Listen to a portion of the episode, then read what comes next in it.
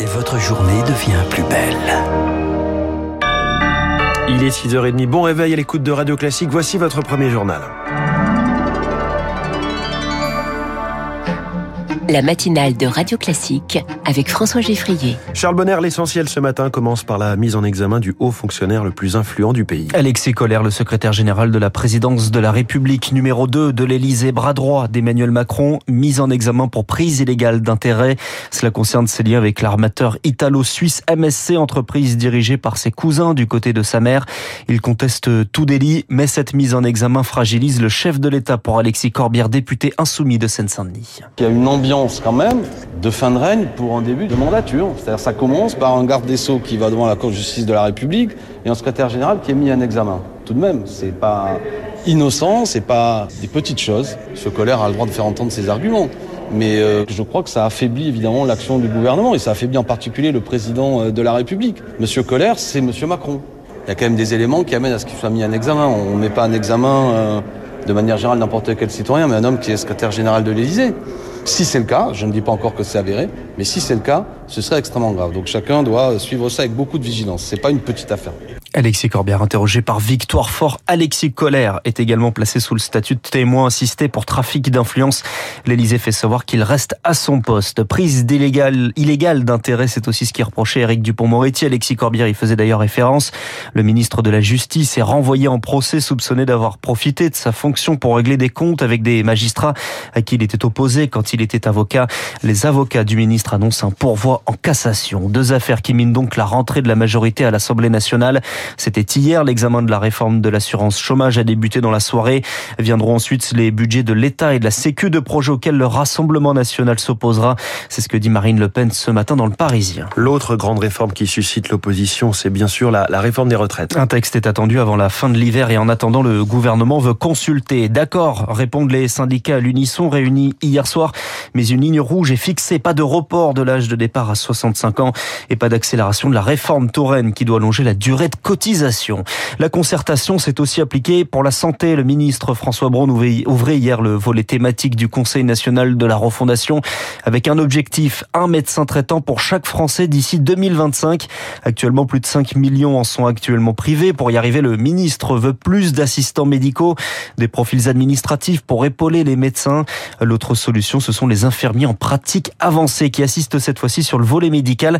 C'est ce que vante Gilles Noël, le maire de Varzy, village de la Nièvre. Alors la situation est devenue catastrophique, ne serait-ce que pour faire renouveler son ordonnance. Et nous, les élus, on s'est mobilisés. Donc l'idée, d'ailleurs avec un médecin des alentours, c'est recruter une infirmière en pratique avancée qui, elle, va pouvoir travailler en lien avec le médecin, donc c'est via les applications numériques, et puis euh, faire en sorte qu'on trouve aussi un médecin qui soit maître de stage pour faire en sorte qu'on puisse accueillir un ou deux étudiants, charge à nous de faire en sorte qu'on lui trouve un logement pour euh, lui faciliter la vie, qu'on lui explique qu'est-ce que c'est que la vie en milieu euh, rural dans un village comme celui de Varzy dans la Nièvre.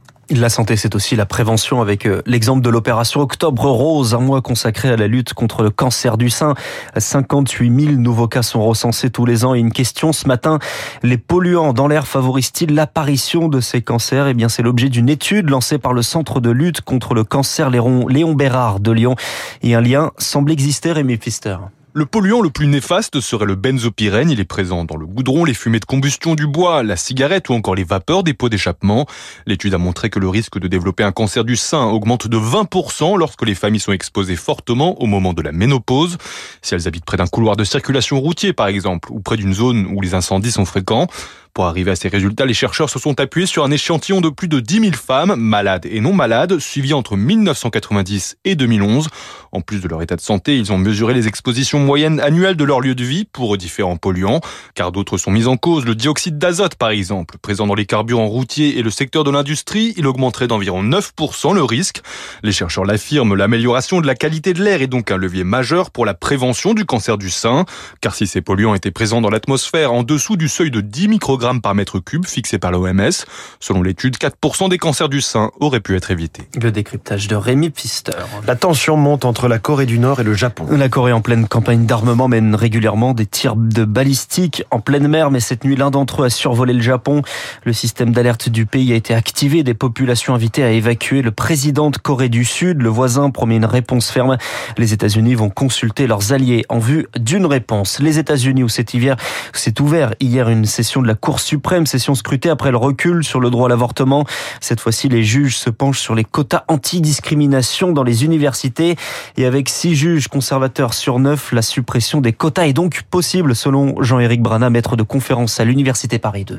Pour rétablir une balance, euh, on a mis euh, des quotas euh, à l'entrée de certaines entreprises, de l'administration, des universités, et ces quotas, dont la discrimination positive, est dans le collimateur des républicains depuis que ça existe, puisque c'est vécu comme un racisme à l'envers, un racisme anti-blanc.